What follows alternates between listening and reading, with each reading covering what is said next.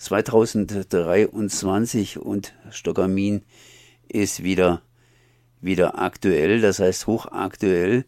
Es geht um ein Kalibergwerk im Elsass und in dieses Kalibergwerk wurde Giftmüll eingefüllt und äh, da gibt es eine ganz lange oder auch ganz kurze Geschichte, zumindest im Elsass versuchen die Politiker jetzt durchzusetzen oder gewisse Politiker durchzusetzen, dass dieses Bergwerk ganz einfach dicht gemacht wird, sprich äh, ja versiegelt wird. Und da gibt es natürlich einige Probleme, weil das Bergwerk läuft voller Wasser oder droht voller Wasser zu laufen und damit dann natürlich auch unser Grundwasser in der Rheinebene zu verseuchen. Und ich bin jetzt hier verbunden mit Steffen Auchter vom BUND in Freiburg. Erstmal herzlich gegrüßt. Hallo Konrad, hallo Radio Dreigland. Habe ich das etwa so richtig eingeführt? Ganz, ganz grob und ganz, ganz kurz. Ähm, ganz grob, ja. Kurz war es auch, aber nicht ganz richtig. Ähm, die elsässischen Politiker sind eigentlich mehrheitlich dafür, den Müll wieder rauszuholen. Aber die französische Regierung in Paris scheut die Kosten. Das ähm, Bergwerk war früher mal in privater Hand, wurde dann unrentabel. Die privaten Betreiber gingen mehr oder weniger pleite und haben dann eben beantragt, Giftmüll einlagern zu dürfen, haben sie auch damit angefangen. Das ging irgendwann schief und irgendwann hat der französische Staat das Bergwerk übernommen, weil die Betreiber dann quasi nicht mehr konnten. Das heißt, man hat damals schon beschlossen, äh, Giftmüll einzulagern, sprich, ähm, ja, so wie immer, es wurde gesagt, dass diese, dieses Bergwerk äh, sicher ist für die nächsten, naja, Jahre und Jahre und Jahre. Ja, das ist gar nicht so lange her. Das war 1999, als die Einlagerung begonnen hat. Ähm, beantragt wurde das allerdings schon in den 70er Jahren. Dann gab es Genehmigungsverfahren und Verweigerungen und Nachbesserungen und all sowas. Und irgendwann Mitte der 90er gab es dann die Genehmigung und 1999, also vor 24 Jahren, hat die Einlagerung begonnen. Das ähm, dieses Bergwerk, die Stockamin bei Mulhouse, ähm, galt damals als das sicherste und beste ähm, Giftmüll, äh, Untertage Giftmülldeponie von Frankreich und wurde für Giftmüll der höchsten Gefahrenklassen äh, zugelassen. Nur ein paar, aber ein paar Auflagen gab es natürlich trotzdem. Es durfte kein brennbarer Müll eingelagert werden und es durfte kein flüssiger Müll eingelagert werden. Es durfte kein radioaktiver Müll eingelagert werden. Und für uns heute ganz wichtig, ähm, es musste sichergestellt sein, dass der Müll innerhalb der nächsten 30 Jahre wieder rausgeholt werden kann. Und alle diese, gab noch mehr Auflagen, aber alle diese Auflagen wurden hinterlaufen, unterlaufen nicht erfüllt.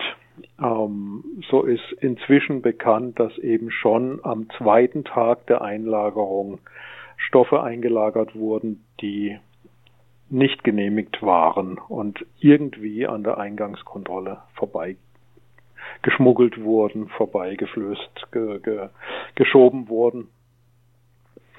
Die mussten dann auch wieder rausgeholt werden und schon allein dieses Rausholen damals ganz am Anfang ähm, gestaltete sich als äußerst aufwendig, weil eben nicht so sauber und schön eingelagert wurde mit ähm, Zugangsgassen, äh, so dass ein, ein, Fahrzeug wieder hinfahren konnte und einfach so einen Sack oder ein Fass wieder rausholen, sondern man musste quasi alle anderen, die davor gestanden sind, in der Zwischenzeit wegräumen. Das hat sieben Monate gedauert, um die ähm, die Einlagerungen, die man zwei Jahre danach erst als illegal festgestellt hat, wieder rauszuholen.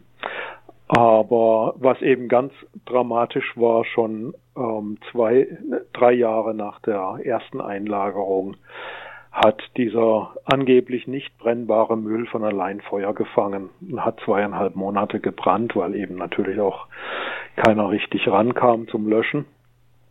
Und das besagt schon alleine, dass Giftmüll eingelagert ist, der nicht zugelassen ist. Das heißt, die Eingangskontrollen haben versagt. Ähm, es gab auch Lkw-Fahrer, die Müll angeliefert haben, die gesagt haben, da tropft was raus aus den Säcken. Und wenn flüssiger Müll nicht eingelagert werden darf, hätte man die eigentlich zurückschicken müssen, aber hat man dann nicht getan, hat man dann von obersten Stellen aus an dem, in dem Bergwerk gesagt, hey, lager's trotzdem ein, merkt keiner oder so. Ja, das ist eine, eine, eine richtige Story. Eine Zwischenfrage. Du hast vorhin auch über atomaren Müll geredet und gesagt, alle, ähm, alle Versprechen wurden praktisch gebrochen. Ist da auch atomarer Müll drin?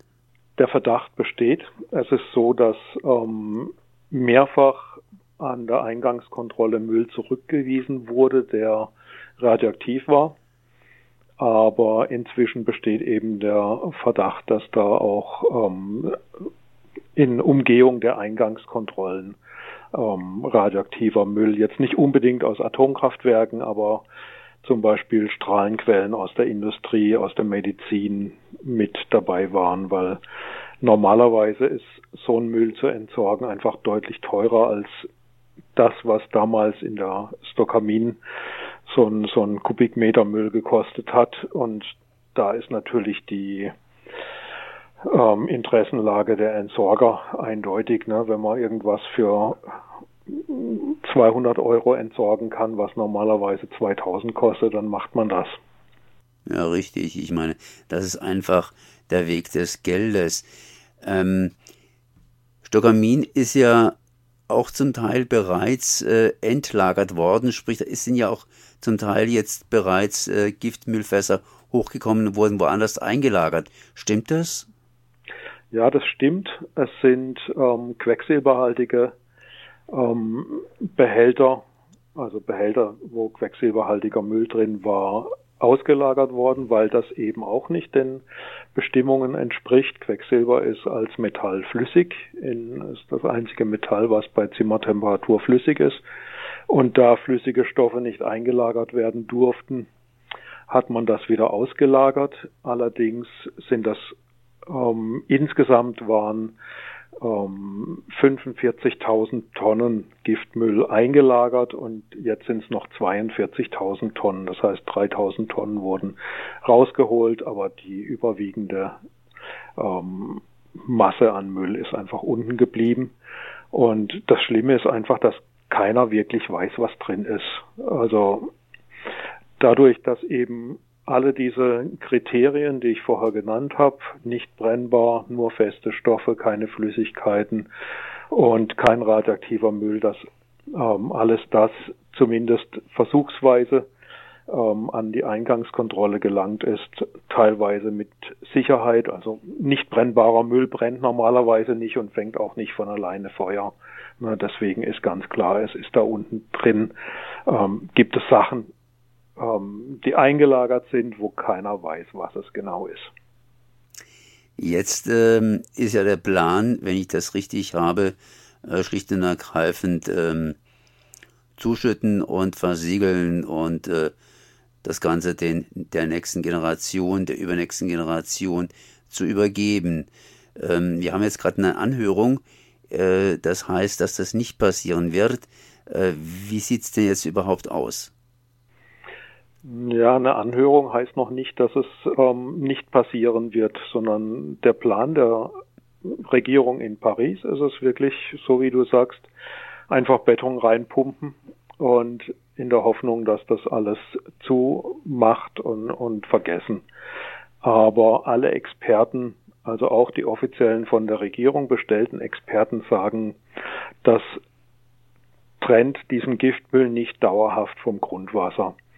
Das Bergwerk wird auf jeden Fall volllaufen mit Grundwasser. Es ist noch nicht klar wann, ob das in 50 Jahren oder in 100 Jahren oder 150 Jahren passiert, aber es wird volllaufen und es werden Gruben einstürzen. Das ist völlig normal, auch durch die normalen Bewegungen im, äh, es ist ja ein, ein Salzbergwerk, also im Salz selber gibt es auch Bewegungen, werden ziemlich große Drücke entstehen, die dann das Wasser wieder rauspressen und das Wasser sucht sich halt irgendeinen Weg.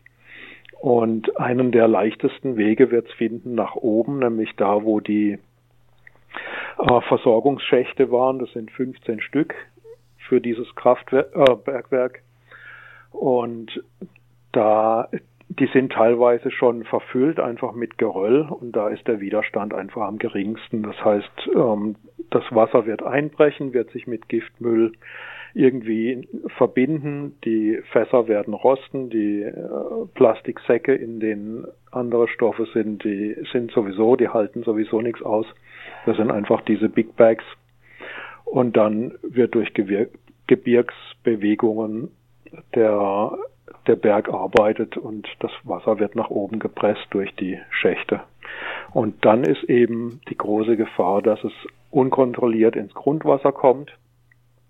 Dieses Bergwerk bei Mulhouse liegt quasi mitten im Oberrhein Aquifer heißt das, also ein Grundwassergebiet, das bedeutendste, eins der bedeutendsten in Europa ähm, Grundwasserleiter, der von Basel bis ungefähr Mainz, die Mainz-Wiesbaden, diese Region geht, also gut 200 Kilometer lang ist und sich quer durchs ganze, also längs durchs ganze Rheintal, aber auch breit durchs ganze Rheintal zieht.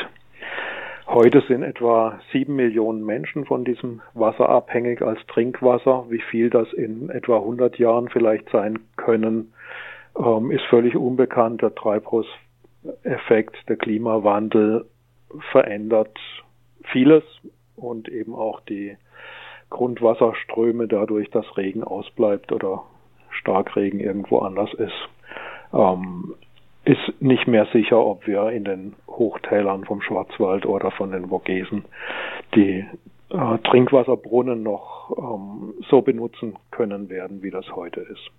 Wenn man das alles sich so anhört, was soll diese Anhörung, die jetzt momentan läuft, äh, dann überhaupt bringen? Also an der Anhörung beteiligen sich auch Fachleute, da beteiligen sich Geologen zum Beispiel, da beteiligt sich auch das Freiburger Regierungspräsidium. Ähm, da wird wissenschaftliche Expertise mit einfließen, aber diese Wissenschaftler sind ähm, in der Vergangenheit so oft nicht gehört worden, dass wir befürchten, dass es auch diesmal der Fall ist. Wir haben auf den offiziellen Seiten dieser äh, Anhörung gibt es Unterlagen zum Runterladen, aber eben nur auf Französisch. Und da steht drin, eine Versiegelung, so wie sie jetzt geplant ist, kostet ungefähr 130 Millionen Euro.